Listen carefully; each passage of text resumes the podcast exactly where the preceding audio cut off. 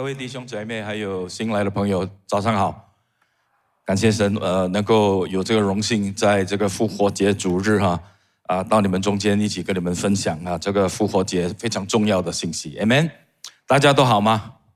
啊，我们现在见面非常不一样啊，我只看到你一半的脸哈，感谢神啊！但是能够在呃主的这个会所里面，还是能够来一起的来敬拜他，这是很大的恩典，Amen 不 Amen，而且更重要的，我们今天还有生命气息来敬拜他。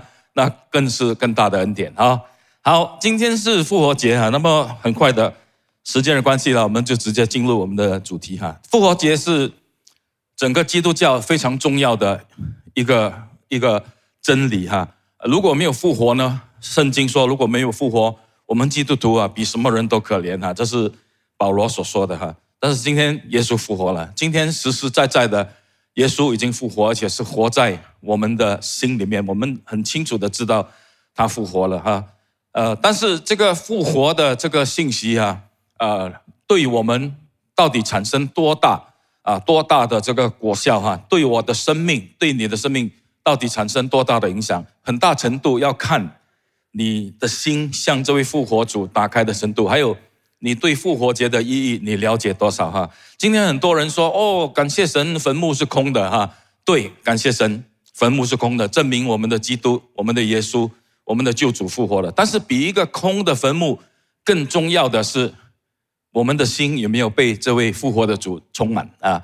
空的坟墓是一回事，你的心有没有被他充满是一回事。因为那个坟墓是空的，救主是复活的，他就算是站在你面前，但是你不肯让他走进你的心。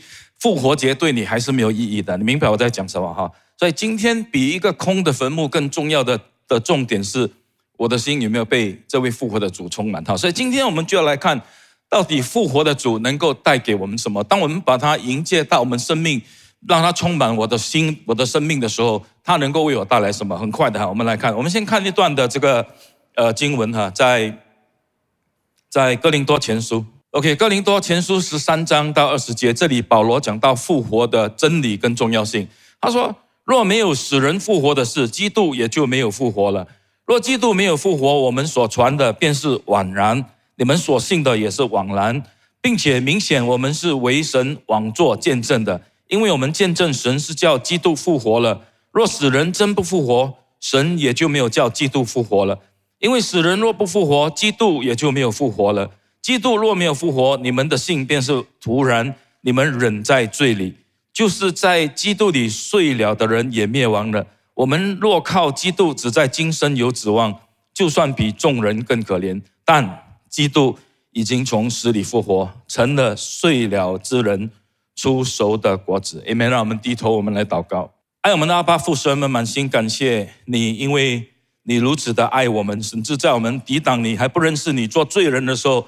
你就差遣你的独生子，我们的耶稣基督，叫他为我们钉死在十字架，并且在三天后复活了。所以今天主啊，当我们口里承认耶稣是主，心里信神啊，你叫他从死里复活的时候，你说过，你就要叫我们得救，你要赦免我们一切的过犯罪恶，并且将丰盛的生命赐给我们。我们献上我们最真诚的感恩，为这神你所付出的，为这耶稣基督你在十字架上为我们所做的。我们献上我们的感恩，我们感谢你，因为今天主耶稣你复活了，所以今天我们敞开我们的心的时候，我们知道主耶稣你愿意走进我们的生命里头，走进我们的生活里头，成为我们复活的主，成为我们的盼望，成为我们的安慰，我们的力量。所以愿主今天你将你的话语，将你的真理放在每一个弟兄姐妹跟朋友的心里头，让我们真正晓得。复活的能力，主，我要将传道的工作交在主你手里面，因为我承认，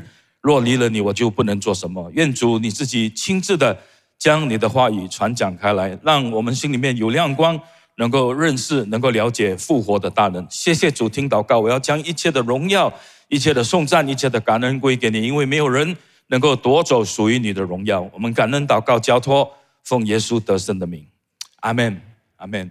所以这里告诉我们说，复活是真实的，而且对我们来说，对基督徒来说是非常重要。因为耶稣的复活使到我们，呃，重新对整个的生命、对我们的人生啊，对我们的未来有一个全新、一个不同的一个看见啊。所以，到底今天复活的主能够带给我们什么呢？我们很快的啊啊，我们用四点来看啊。第一点，耶稣复活对哀伤的人来说，他带给他们安慰，带给我们安慰以及力量哈。耶稣的复活为哀伤的人呢带来了安慰以及力量。你知道，人生最终极，有人说 the ultimate enemy 啊，就是那个最终极的敌人。我们人的生命里面最终极的敌人是什么呢？就是死亡哈！因为在死亡来到的时候，没有人能够继续下去哈！因为你有多少的雄心壮志，你有多少的计划，你有多少美好的事情，当死亡来到的时候呢，一切都喊停啊！所以我相信我们中间有许多人都曾经经历生离死别哈！我们人生最痛苦的时刻莫过于生离死别哈！呃，尤其是死别哈，因为那个。很多时候，对很多人是一个过不了的一个关，就是完了哈，就是我我所爱的人已经离开了，我从此再也见不到他。所以你发现很多时候在这个葬礼的时候，很多人有许多的悲伤，有许多人有很多的绝望，有许多人说到很多的懊悔。他说：“我来不及跟他说再见，我来不及感谢他，我来不及告诉他我爱你。”哈，所以死亡带给人很多的痛苦。我相信那些有经历过失去亲人的，你就明白，呃，我在讲什么。我在一个月半前呢，就是二月二十三号，呃，我的父亲刚刚呃被接回天家，所以那个经历还是很很很新的哈。那整个的那个那个呃死亡所带来的那个影响还是很深的在里头。所以今天当我们面对死亡的时候，很多时候我们会面对许多的哀伤。许多的惧怕，许多的不肯定哈，所以在这里我们看到一个例子，就是耶稣的复活呢，带给这个叫玛利亚的哈，玛利亚极度的痛苦啊，因为生离死别的关系，在约翰福音二十章第十一节，玛利亚却站在坟墓外哭，哭的时候低头往坟墓里看，这个是耶稣呃死后第三天，玛利亚还在哭啊，不是已经星期五他被钉死了，礼拜天他去他坟墓要去看的时候。他还在哭，他还不停的在哭，因为那个悲伤，他所爱的人离开他了，他所爱的，他一向来所仰慕的那一位救主呢，已经离开他了，所以他一直在哭，一直在哭。然后在马可福音，你看马可福音，呃，还有什么人在哭呢？马可福音同样的说，他就去告诉哈，玛利亚就告诉那些向来和耶稣在一起的人，什么人呢？就是他的门徒了哈，他的跟随者。那时他们在做什么呢？他们正在。悲哀哭泣呀，悲哀哭泣，所以死亡就是这样哈。死亡临到我们的时候，临到我们的家庭的时候，它总是带来许多的这个哀伤。但是当耶稣复活的时候，这一切都完全的改变了。当耶稣复活的时候，你看到在约翰福音第二十章第十八节，莫大拉的玛利亚就去告诉门徒说：“我已经看见主了。”他又将主对他说的这些话告诉他们。他的整个的生命改变过来，原本是哀哭的，原本是在那边很哀愁的，但是现在他积极的把耶稣复活的这个好消息告诉其他的人。然后我们看在马太福音二十八章，呃呃，告诉我们什么呢？天使对妇女说：“不要害怕，我知道你们是寻找那钉十架十字架的耶稣，他不在这里，照他所说的已经复活了。你们来看安放主的地方。”快去告诉他的门徒说，他从死里复活了，并且在你们以先往加利利去，在那里你们要见他。看呐，我已经告诉你们了。妇女们就急忙离开坟墓，又害怕又大大的欢喜，跑去要报给他的门徒。你看到吗？大大的欢喜，从一个忧伤变成一个大大的一个欢喜。然后主耶稣他的复活呢，完全的改变我们对死亡的看法。对我们来说。死亡不再是一个终结啊，死亡是一个开始，是一个通往更好的生命的开始啊！是耶稣打开了一条一条门啊，一条又活啊又真又活又新又活的道路，使到我们可以借着他的死、他的复活呢，我们也有了复活的盼望。我刚才告诉你说，我在我在呃两个月一个月半前的二月二十三号，我九十岁的父亲哈啊，他被接回天家啊，他本身他。呃，患了四肢症二十年了，其实基本上，呃，他没有就是在最后的几年没有优质的生活，他就是在只能在床上，也不能动啊，也不能吃啊，必须要用那个摄食管啊，也不能够自己自由的排尿啊，必须要用排尿管啊。所以基本上他也不认得我们哈，我我们跟他讲话，他也没有反应，他不认得我们。所以那是一个其实是一个蛮蛮呃漫长还有非常痛苦的一个过程。看到你所爱的人啊变成这样子，你你知道吗？所以，但是当那一天当我去到医院的时候，呃，你说你自己的亲人，尤其是你的爸爸过世。你会不会伤心？肯定会伤心，对不对？但是我告诉你，那天我站在他的病床旁边，我看着他遗体的时候，那个伤心的那种情绪啊，被另一种情情绪完全的取代。那种情绪就是在圣经里面告诉我们，他说，在耶稣里面出人意外的平安，必要保守你的心怀意念。知道这一处境界，对不对？And the peace of God that that that surpasses all understanding 是超乎我们能够想象，因为当时对一个正常人来说，应该是呃悲伤欲绝，因为你的父亲走了。但是我告诉你，那种喜乐、那种平安、那种保障是从里面出来。然后我很清楚知道他在什么地方，我很清楚知道，因为耶稣复活了，今天我的爸爸有一个全新的身体，一个全新的地方，他已经到了一个更好的地方去。那个不是阿 Q 精神啊，那个不是。很多国家啊，尤其是共产国家，他说宗教是人民的鸦片，让你爽一下而已。但是实际上没有什么功用，他就好像鸦片这样，让你止痛。不是，我告诉你，那是很真实的。耶稣的平安是从里面涌上来的，因为我们服侍一位复活的救主，为哀伤的人复活的救主带给我们安慰跟力量啊。我们再看第二点，第二点，为惧怕的人哈，为惧怕的人呢？他带给我们喜乐跟平安，为惧怕的人，他带给我们喜乐跟平安。在约翰福音二十章十九到二十节，哈，门徒们当时他们经历了这个情感上的这个哀痛啊，他们跟了三年半的这位主耶稣，他们的夫子哈，他们的领袖啊，在这样的一个情况下被羞辱的钉死，被残酷的钉在十字架，所以他们的整个的那个。的情绪受到很大的波动，更严重的是，因为他们害怕，为什么呢？因为犹太人连他们的夫子、连他们的老师、连他们的主都钉死了，何况是这一些跟随他的人？所以他们怕到一个什么程度呢？在这里我们看到哈，他说那日就是七日第一日晚上啊，就复活节的晚上，门徒所在的地方因怕犹太人门都关了，你知道吗？怕到啊，连门都关了，他怕那个犹太人。来逼迫他们哈，但是耶稣却穿门而入啊，穿墙而入啊，因为复活的主荣耀的身体，他站在他们面前对他们说：“愿你们平安。”你看到耶稣第一句话，呃，向他复活之后第一句给他门徒，包括这些跟随他的人，我们这些人，第一句话是什么呢？愿你们平安，愿你平安。因为耶稣的复活，他能够把真实的平安带给我们。当时门徒最需要的。就是这一句话，因为他们当时活在很大的惊慌跟恐惧里头，所以耶稣一出现的时候，给他们的第一句话就是“愿你们平安”。OK，说了这话，就把手和肋旁指给他们。门徒看见主就喜乐了。耶稣对他们说：“愿你们平安。”看到吗？耶稣讲的头两句话就是“愿你们平安”，因为今天耶稣实实在在，他要将平安。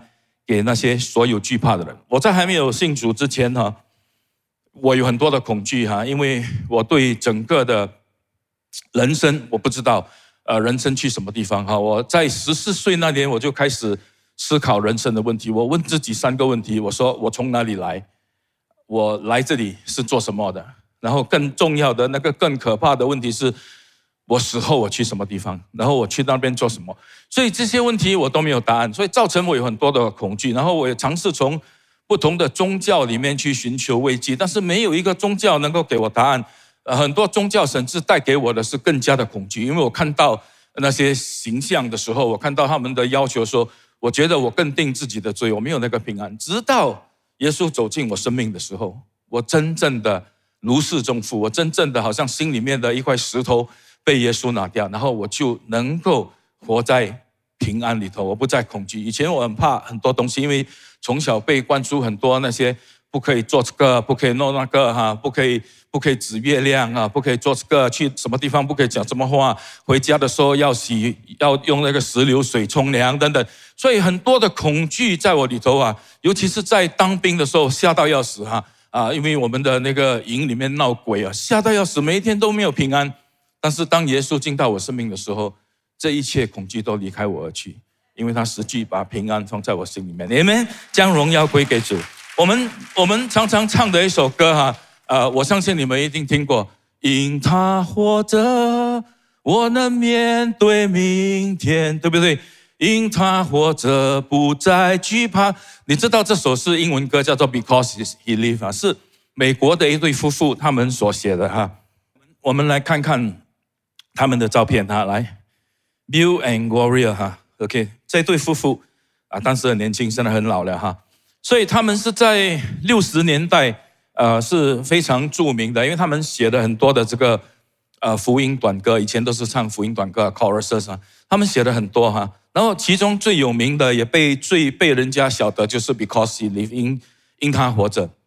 这首歌背后有一个故事哈。当时这位叫 Gloria 的啊，她怀孕了第三胎啊，但是发生了很多事情。首先，她丈夫经历一场大病，当时她丈夫得了一种罕见的病哈，所以不知道会有什么结果。OK，再加上她怀了第三胎，在怀孕期间，她突然间有很大的恐惧，因为当时。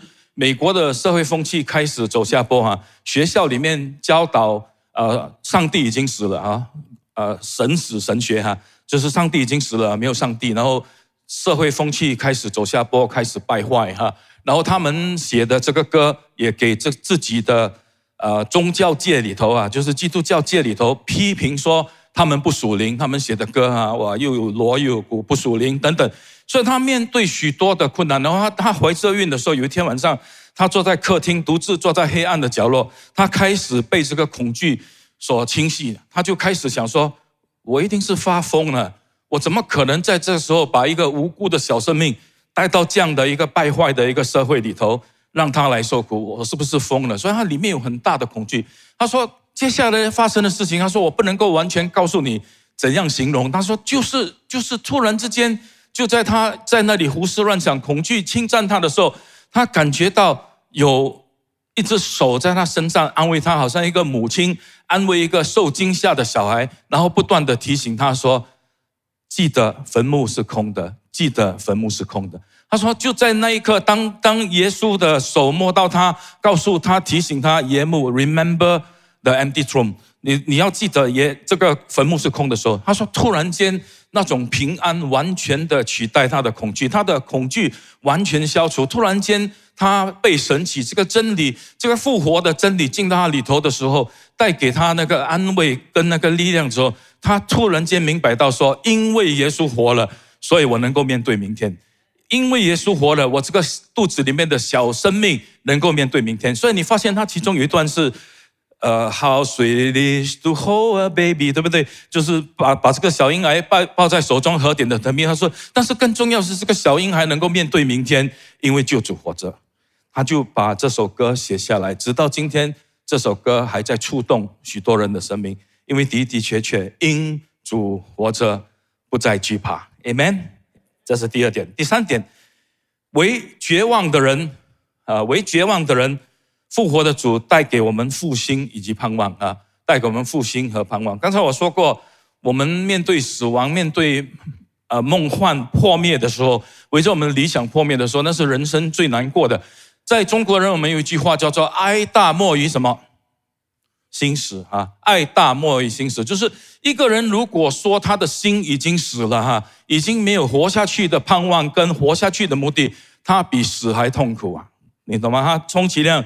只是一个行尸走肉。今天我们活着一定要有盼望，今天我们活着一定要有那个活着的意义，要不然你充其量你就是社会上一个寄生虫了，人家喂你了，对不对？所以今天我们最大的危机跟痛苦就是我们不再有理想，我们不再有盼望，我们不再知道为什么我们要存活在这个世界上。当时有两个门徒。在以马五斯的路上，他们因为梦幻破灭了，因为他们的理想破灭了，他们陷入了很大的绝望里头哈，所以我们看到这两个人在路上的时候，耶稣刻意向他们显现，要重燃他们对生命啊的这个盼望。所以他跟他们一起走走的时候，然后耶稣就问他在路加福音二十四章十七节哈啊，就问他说：“你们走路彼此谈论的是什么事？”他们站住，脸上带着愁容，你看到吗？脸上带着愁容，很痛苦，很愁苦。为什么？因为他们所仰赖的这位弥赛亚，他们有一个错误的观念，以为这个弥赛亚来是要推翻当时辖制他们的罗马政府，但是没想到这位弥赛亚却却羞辱的被钉在十字架，并且被埋葬了。所以他们认为说，他们的理想已经完了，他们的这个复国大计已经完，他们的满腔热情、满腔热血，所有的计划都要喊停了。所以耶稣问他们的时候，他们脸上带着愁容啊。然后在第二十节跟二十一节，他们自己解释，他说：“祭司长和我们的官府竟把他，就是耶稣哈，解去定了死罪，钉在十字架上。但我们素来所盼望要赎以色列民的，就是他，看到吗？所以他们怎样呢？梦幻已经破灭了。今天你是不是经历了梦幻的破灭？是不是你的理想破灭？因着某一些事情，使到你对人生已经失去了盼望？可能是一段。”呃，没有好好发展下去的感情啊，可能是你家人之间的关系的摩擦，可能你事业的问题，可能是疫情的关系，使到你原本的这个计划受打断啊，你甚至面对了这个生活的问题啊，将来的生计的问题，你子女的问题等等等等等等。但是今天因为耶稣复活了，他能够重新把盼望跟火热放在我们心中，在第二十四。第二十四章的三十三节哈，我们讲到他们讲到说复活的主带给他们的盼望的时候，他们就立时起身回耶路撒冷。他们原本是往一条下坡路，他们离开了神所在的这个象征，也就是耶路撒冷圣殿，他们要往一条路下去啊。但是现在他们重新回转，回到神的圣殿，并且把这个好消息去传给当时的门徒啊。所以你看到吗？耶稣的复活能够给那些绝望的人啊。带来复兴跟盼望。呃，大家不懂认识这位这位姐妹，我们看一张图画哈。她的名字叫 Johnny 哈，Johnny 啊是呃一个，她是一个运动员啊。但是她在十七岁，她是一个很活跃的运动员。在十七岁那年，在一次的跳水的意外，她跳水的时候呢，那个水太浅了，结果她的颈项呃受损了，第四个关节受损。从此以后，十七岁要听清楚。十七岁，更像一朵刚刚开放的花，一个一个花样的少女哈。十七岁，她就从肩膀以下完全瘫痪。换句话说，她能够动的就是她的颈上、颈项以上的头部，其他地方全部不能动。她三番四次想要想要自杀，因为她觉得活着没有意思。她是一个基督徒，她父母亲都是很虔诚基督徒，但是她没有办法啊，一个十七岁的少女哈。怎么去接受这样残忍的事实？他从今以后要靠轮椅啊，然后要靠人家帮忙他，因为他肩膀以下完全不能动，所以他三番四次想要自杀啊，但是都没有没有完成哈，没有没有没有办法成功。结果有一天，有一天他在读圣经的时候呢，他就读到了耶稣呃呃被钉十字架，然后在意象中他马上看到一幅图画，他看到耶稣跟他一样被钉在十字架呢。全身不能动，除了头可以转之外，他的手、他的脚全身不能动。那但是他说，耶稣并没有放弃。耶稣为了爱世人，为了有更大的那个目标，他没有放弃。而且在异象中，他后来又看到这位被钉十字架、跟他一样四肢不能动的耶稣呢，在复活节那天走出了坟墓，给有了一个全新的一个身体。所以他重新燃起，耶稣重新给了他这样的一个盼望。告诉他说：“有一天，终有那么一天，你的这个苦难会过去，终有那么一天，你会有一个全新的一个复活的一个身子。”他的整个人生改变了，你懂吗？他从此变得很积极。他说：“如果耶稣能够做到，他给我的力量，我也能够做到。”结果他成了一个非常有名的这个画家。他用嘴巴哈，他学习用嘴巴画画啊。时间的关系，我不做不再讲了。还有出书，还有做许多的慈善的事业。今天他成了一个非常有名的一个画家，跟一个非常呃被主使用的一个人。耶稣的复活能够给绝望的人带来重新的这个盼望。Amen。最后很快的哈，耶稣的复活使愧疚的人能够得赦免跟更新。今天我们很多人，我们常常说，如果可以重新再来过，啊，如果早知道是这样子哈，悔不当初啊，就是哈，早知如此，悔不当初。我我但愿时间能够回转，我能够。回到过去去，我能够不要做这件事情，我能够不要伤害这个人，我能够不要讲这样的话，我能够重新有机会再来。很多时候我们活在愧疚里面，彼得就是这样的一个人。